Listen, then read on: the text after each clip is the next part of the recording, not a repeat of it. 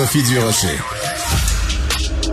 C'est tout en anglais. Sophie Durocher. C'est toi qui as tiré la sonnette d'alarme? Le Québécois moyen était euh, quelqu'un qui subissait et qui se disait je ferme ma gueule que je veux pas perdre ma job. La rencontre. Cet asservissement, cette servitude volontaire. C'est quelqu'un qui va dire par exemple moi je suis allé à l'urgence là, j'ai attendu 6 heures, OK? La rencontre. Nantel.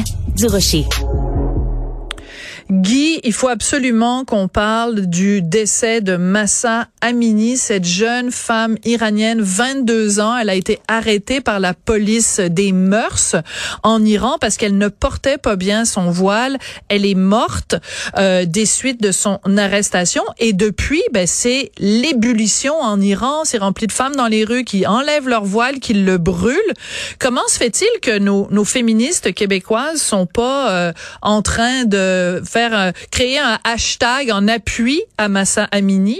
On, on voit rien passer là-dessus, Hein? rien du tout. Et c'est ça que j'en reviens juste pas de voir ça. Tu sais, moi, je me souviens il y a exactement un an, presque jour pour jour, quand j'avais sorti euh, une vidéo là pour le lancement de- du livre offensant. Euh, une des cinq vidéos que j'avais faites, c'était sur euh, justement la, la culture du viol, puis bon, le, ma- la masculinité toxique et tout ça. Puis moi, j'avais juste dit que, écoute, je trouve que ces termes-là euh, sont un peu galvaudés, puis ça amenait juste le monde à, de la polarisation. Écoute, j'ai reçu des milliers de messages haineux. Là. Ils sont tous prêts pour la guerre. Il y en a même qui voulaient faire des manifestations antinantelles dans la rue. Mais ils sont où? Ils sont où quand ces affaires-là arrivent? Pour des vrais combats, pour des vrais combats féministes que des femmes comme Thérèse Casgrain auraient menés, ils sont pas là. Tu as tout à fait raison, puis je trouve que tu fais un excellent euh, parallèle, Guy Nantel, parce que quand on parle de masculinité toxique, si on, est, si on aime ce terme-là, moi je suis comme toi, j'ai énormément de réticence avec ce terme-là. Euh, premièrement parce que j'ai un fils qui a 14 ans, puis je suis tannée que chaque fois qu'on utilise le mot masculinité, il y a le mot toxique qui soit associé. Parce que je me dis dans quel monde il grandit, lui, que chaque fois qu'on parle du fait d'être un homme, c'est associé à quelque chose de négatif. Mais mettons qu'on admet ce terme-là. Y a-tu un exemple de masculinité toxique plus probant que un mollah qui dit on va torturer, emprisonner, tuer des femmes si elles portent pas un chiffon comme il faut sur la tête? Ben, c'est raison de plus pour dire les mêmes personnes, là, si vous entendez cette chronique-là, qu'est-ce que vous attendez pour réagir? Quand est-ce que vous allez en faire des manifestations? Arrêtez de vous attarder aux niaiseries puis euh, aux jeux de sémantique, puis allez-y avec les faits concrets, là, des gens, des femmes qui sont assassinées. Puis c'est pas c'est pas la, la seule, évidemment, il y a, il y a les manifestations dont tu parlais euh, dans les rues, puis les, bon, là, il y a Oui. aussi 300 morts en passant. hein. Dans les journaux ici, là, on parle de 15, 17, euh, des fois 3 morts. Ce serait au-dessus de 300 morts en ce moment selon certaines ONG.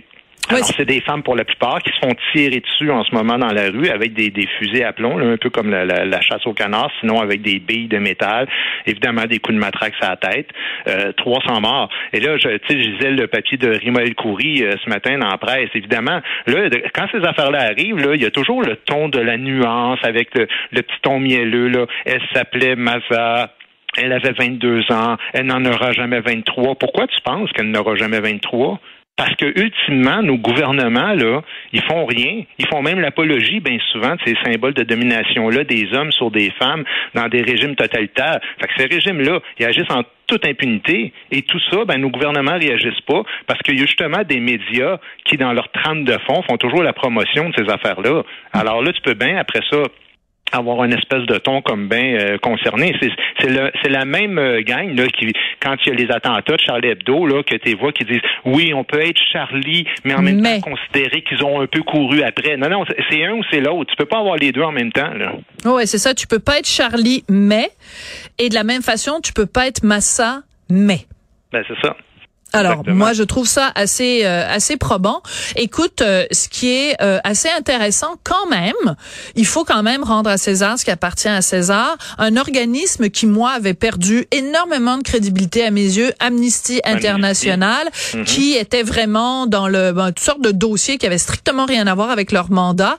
Quand même, dans les jours qui ont suivi, euh, ils ont dénoncé fortement euh, ce qui est arrivé à Massa euh, Amini. Donc, euh, il faut quand même reconnaître. Mais, euh, euh, euh, tu sais, la Ouais, fédération... Sophie, en- entre toi moi là, je veux dire c'est pas c'est pas l'exploit du siècle oh, que l'Amnesty international réagisse par rapport à cette question-là. Ce serait le bain de bout du bout. C'est comme si tu me disais que Greenpeace a réagi quand il y a eu l'explosion à Tchernobyl. Oui, mais c'est parce que oui, oui, mais Guy, la raison pour laquelle je te dis ça, c'est que l'année dernière à Cube Radio, j'ai fait une entrevue avec la directrice d'Amnesty International au Québec et on a eu toute une discussion à propos de la loi 21, à propos mhm. du voile et je m'attendais pas du tout à ce que cette femme-là, euh, euh qui, qui, qui, qui, manifestement euh, avait très très très très peur euh, des amalgames et de tout bon tout le, petit discours habituel, que cet organisme-là qui a été un petit peu qui a dévié de son son mandat original, qui mhm. revienne justement à son mandat original en défense en défendant les droits de la personne. C'est plutôt dans ce sens-là là. C'est pas je, les applaudis pas. J'espère. En fait, je, je te blâme pas de rien de réagir de même, mais ce que je veux dire, c'est que si, si même les ONG qui sont à, la base, que c'est ça leur ADN, réagissent plus quand des femmes se font tuer parce qu'on leur voit une mèche de cheveux c'est quoi ça, la police des mœurs, puis de, de, de, de, la moralité, puis de... Écoute, tu sais, il va falloir à un moment donné qu'on choisisse, là. Tu tu peux pas... Euh, tu sais, je regardais Rima euh, dans son papier, mais elle finit justement en disant, ah, ben oui, mais euh, tu sais, c'est pas parce que je fais un article comme ça que je peux pas apporter le moindre bémol par rapport à la loi 21. Mon œil, le moindre bémol. Tu fais pas le moindre bémol, tu fais tout... Tu, traites de racistes les gens qui, qui, qui disent, qui défendent la neutralité de l'État. C'est pas un moindre bémol, ça. C'est carrément en faire la promotion. Puis à un moment donné, ben c'est ça qui arrive, c'est que on extrait totalement la portée sociopolitique de, de ce geste-là. Et là, on mélange tout. On mélange l'islam et l'islamisme. Mais l'islamisme, là, c'est un mouvement politique qui instrumentalise la religion pour soumettre les femmes, pour les traiter comme des animaux.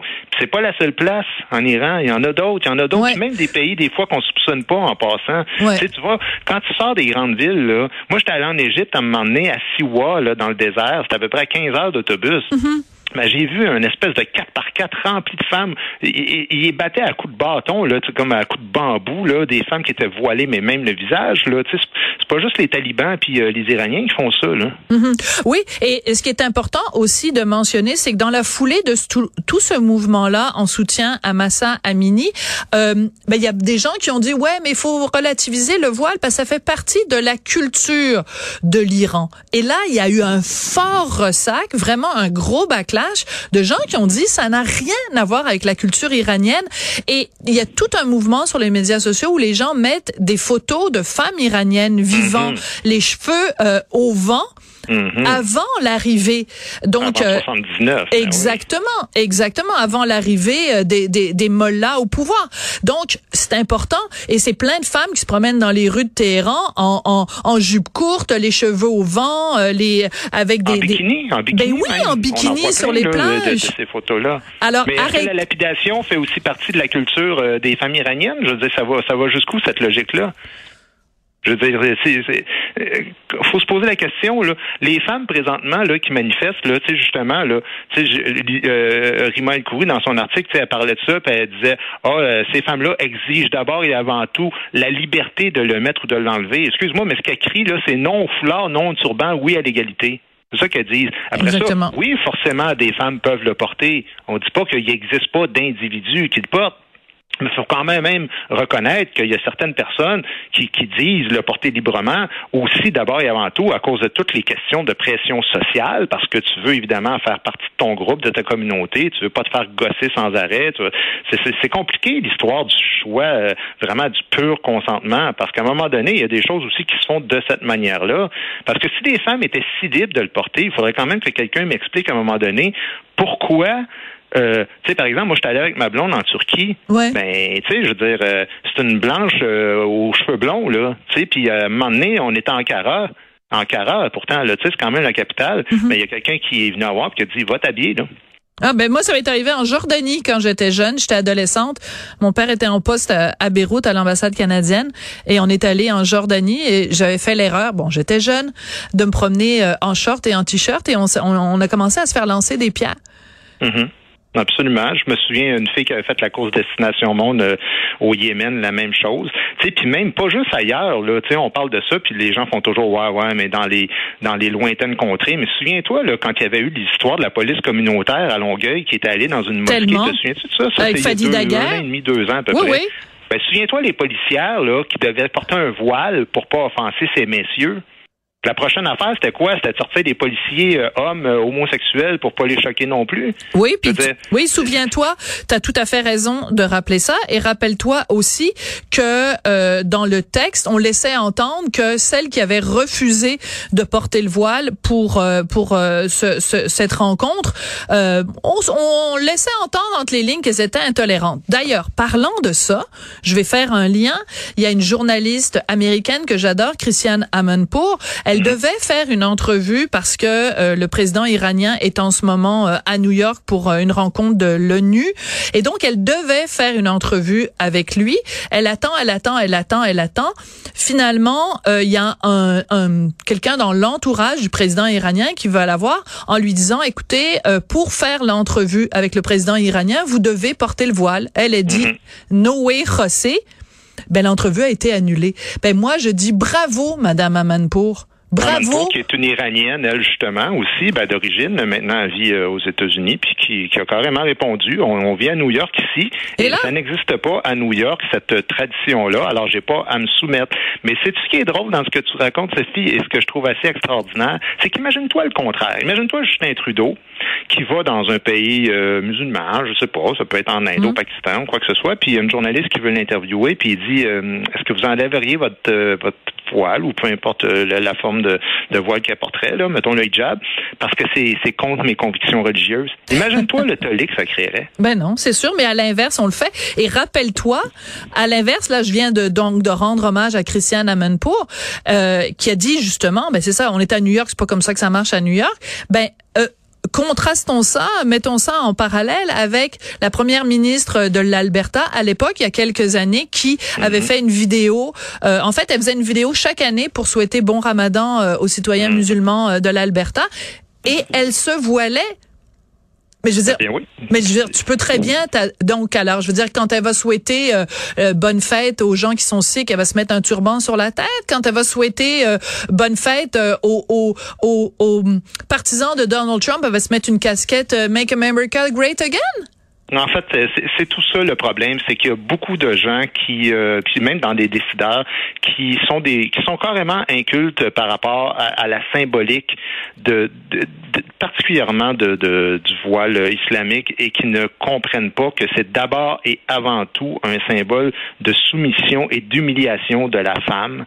Et tant qu'on ne reconnaîtra pas ça, je suis désolé, mais c'est peut-être bien cute, mais ce n'est pas qu'un vêtement et qu'une mode. Si on exclut totalement cette dimension-là, ben, on va juste parler d'un vêtement, alors que la réalité, ce n'est pas qu'un vêtement. Moi, quand j'entends des gens dire, on dira pas aux femmes comment s'habiller, mais c'est parce qu'il y a beaucoup de vêtements qu'on pourrait dire, écoute, on ne laissera pas les gens mettre, porter ce symbole-là sur eux parce que ça porte un message. Ben et, après, c'est une question de choix. Moi, c'est comme ça que je le vois. C'est pas tout le monde qui le voit comme ça, mais il y a bien des gens qui le voient pas comme ça parce qu'ils sont pas en toute connaissance de cause. Je dis pas que c'est tout le monde, mais il y en a beaucoup qui trouvent ça bien fun puis bien cute, mais qui réalisent pas que pendant ce temps-là, il y a des femmes qui sont massacrées ailleurs dans le monde.